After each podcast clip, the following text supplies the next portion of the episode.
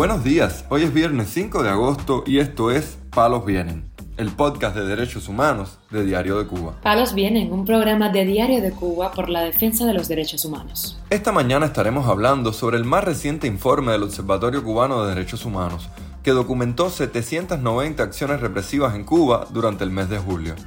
También comentaremos sobre el arresto de una menor de edad de 15 años por participar en las protestas contra los apagones en el municipio de Cruces, Cienfuegos.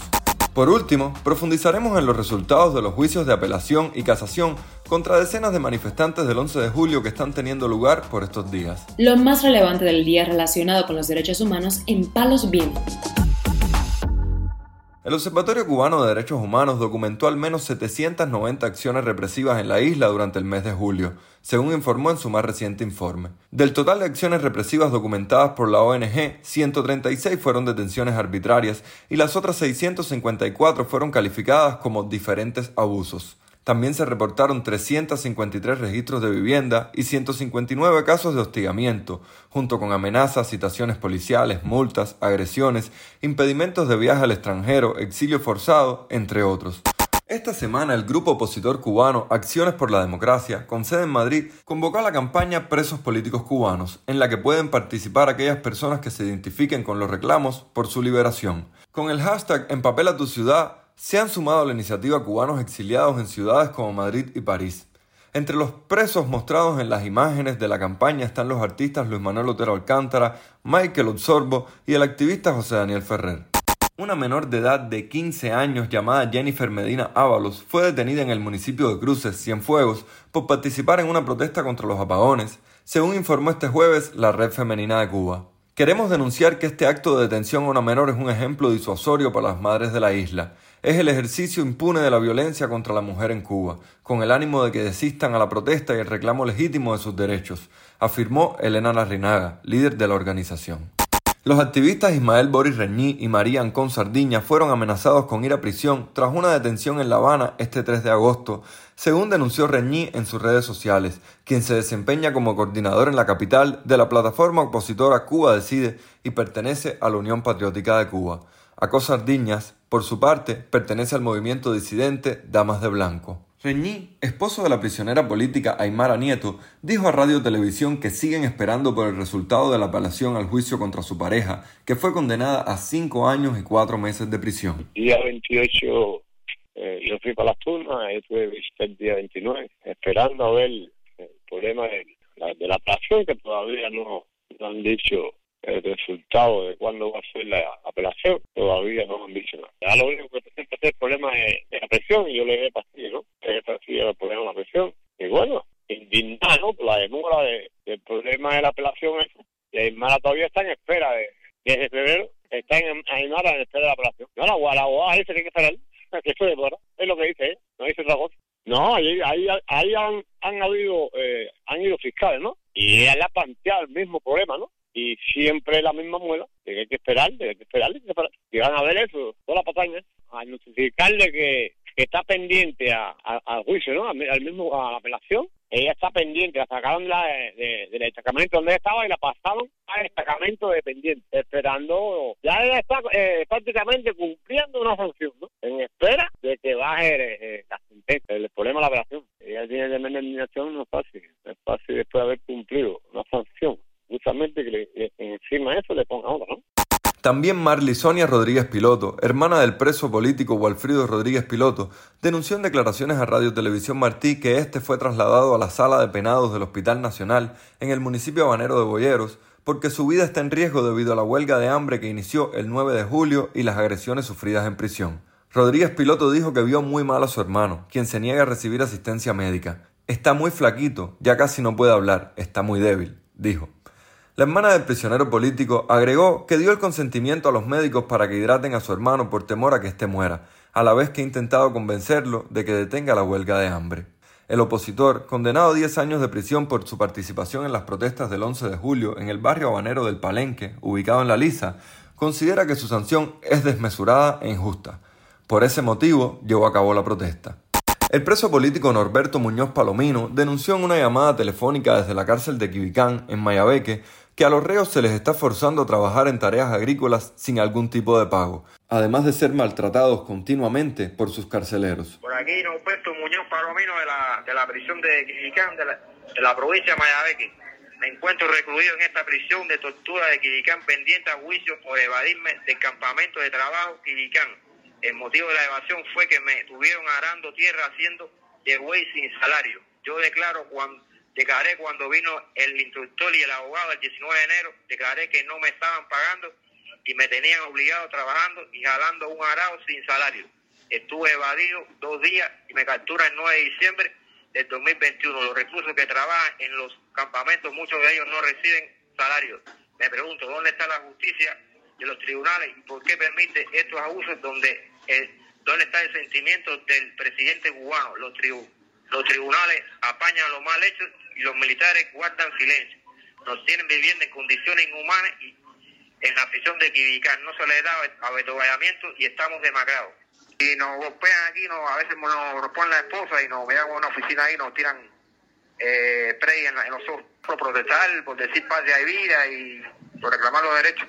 También Milagros Machín, madre del preso político del 11 de julio, Jordan Manuel Escobar Machín, denunció en una directa el acoso de la seguridad del Estado por sus denuncias en redes sociales, donde ha expuesto los abusos contra su hijo en la cárcel. Me están amenazando por la publicación que yo hice por Facebook sobre la golpiza que le dieron a mi hijo, Jordan Manuel Escobar, preso político, del día 11 de julio.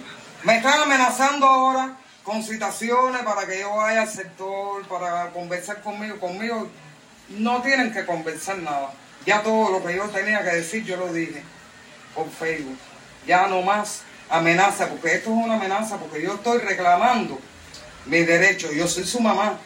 Le dieron tremenda golpiza de que le dieron tremenda eh, golpiza. Yo no me iba a quedar de brazos cruzados, ni tampoco iba a ir a la Plaza de la Revolución ni a 15K, porque es por gusto. Yo quise subirla para que el mundo entero sepa el abuso que tienen aquí con los presos políticos. También Roxana Díaz, hermana del prisionero político Andy García, denunció que este sigue aislado en el centro penitenciario donde se encuentra actualmente tras recibir una llamada telefónica este jueves. Él está en el Yabú. Desde que fue trasladado para el Yabú, el campamento, con la presión alta, pues lo metieron eh, dentro de la enfermería y pues ya han pasado muchos días y no lo incorporan con el resto de los detenidos en ese lugar, no lo incorporan con el resto de las personas, lo tienen aislado eh, como si él fuera una, como si fuera eh, eh, un problema o como si fuera una amenaza para el resto de, la, de las personas que están allí y pues un poco para que él no tenga contacto con las demás personas, pues lo tienen aislado en la enfermería del lugar de Yabú esto hace que nuevamente hace unos meses atrás se encontraba en la prisión y en la prisión también estaba aislado. Esto provoca que lo, que lo desanime, que pues se encuentre mal al no poder hablar con nadie, al no poder tener contacto con el resto de las personas. Y esto es algo que no viene en ninguna ley y es una prueba de que eh, la seguridad del Estado y de que las personas que están al frente allí de él no están respetando las leyes eh, de campamento ni ninguna ley. La Embajada de Estados Unidos en La Habana condenó este jueves las condenas impuestas a la mujer trans Brenda Díaz y al periodista independiente Jorge Bello Domínguez por su participación en las protestas del 11 de julio. Son sentencias discriminatorias e injustas de 14 y 15 años para Brenda Díaz y Jorge Bello Domínguez, respectivamente, declaró en sus redes sociales la sede diplomática estadounidense. Palos viene. La Sala de lo Militar del Tribunal Supremo de Cuba ratificó las condenas para 18 manifestantes del 11 de julio en Guira de Melena, Artemisa. Entre las sentencias destacan los 15 años de cárcel impuestos al periodista independiente Jorge Bello Domínguez por los delitos de sabotaje y desórdenes públicos y los 14 años dictados por los mismos delitos contra la opositora Lisandra Góngora Espinosa. Madre de cinco hijos, informaron a Diario de Cuba los familiares de Bello Domínguez, quienes conocieron la decisión del tribunal este martes. En el fallo de ratificación de las condenas, al que Diario de Cuba tuvo acceso, los jueces dijeron que los manifestantes gritaban consignas antigubernamentales y que algunos de ellos invadieron y robaron artículos de la tienda en MLC de Guira de Melena. Los jueces hicieron caso omiso a los argumentos de la defensa y de los propios manifestantes, quienes, como Bello Domínguez, aseguraron que solo protestaron de manera pacífica y en más de una ocasión hicieron llamados a no cometer actos violentos.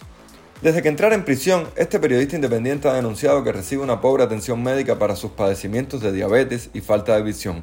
Las autoridades le niegan el acceso a los medicamentos enviados por la familia y recibió una golpiza a finales de junio por parte de un compañero de celda.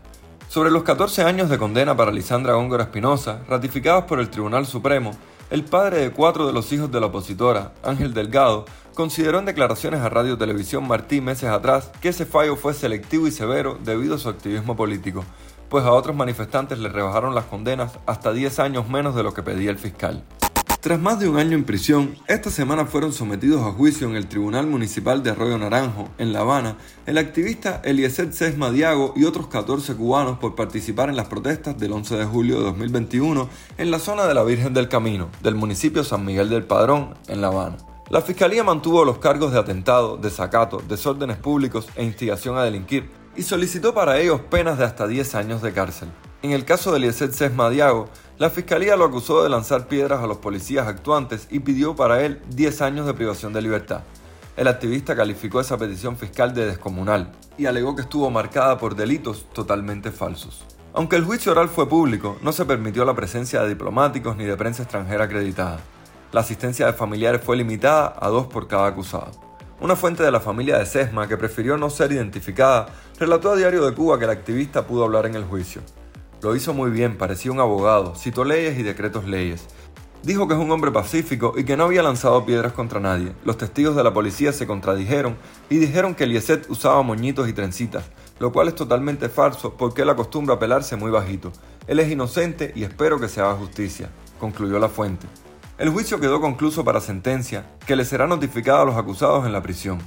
Los familiares consideraron que las penas solicitadas por la Fiscalía son desproporcionadas porque en la Virgen del Camino nadie resultó herido o lastimado, mucho menos algún policía.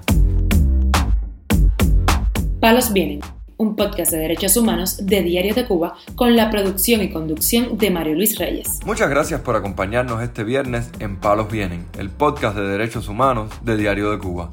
Pueden escucharnos en DDC Radio, Spotify, SoundCloud, Apple Podcast, Google Podcast y Telegram. Yo soy Mario Luis Reyes, el lunes regresamos con más información.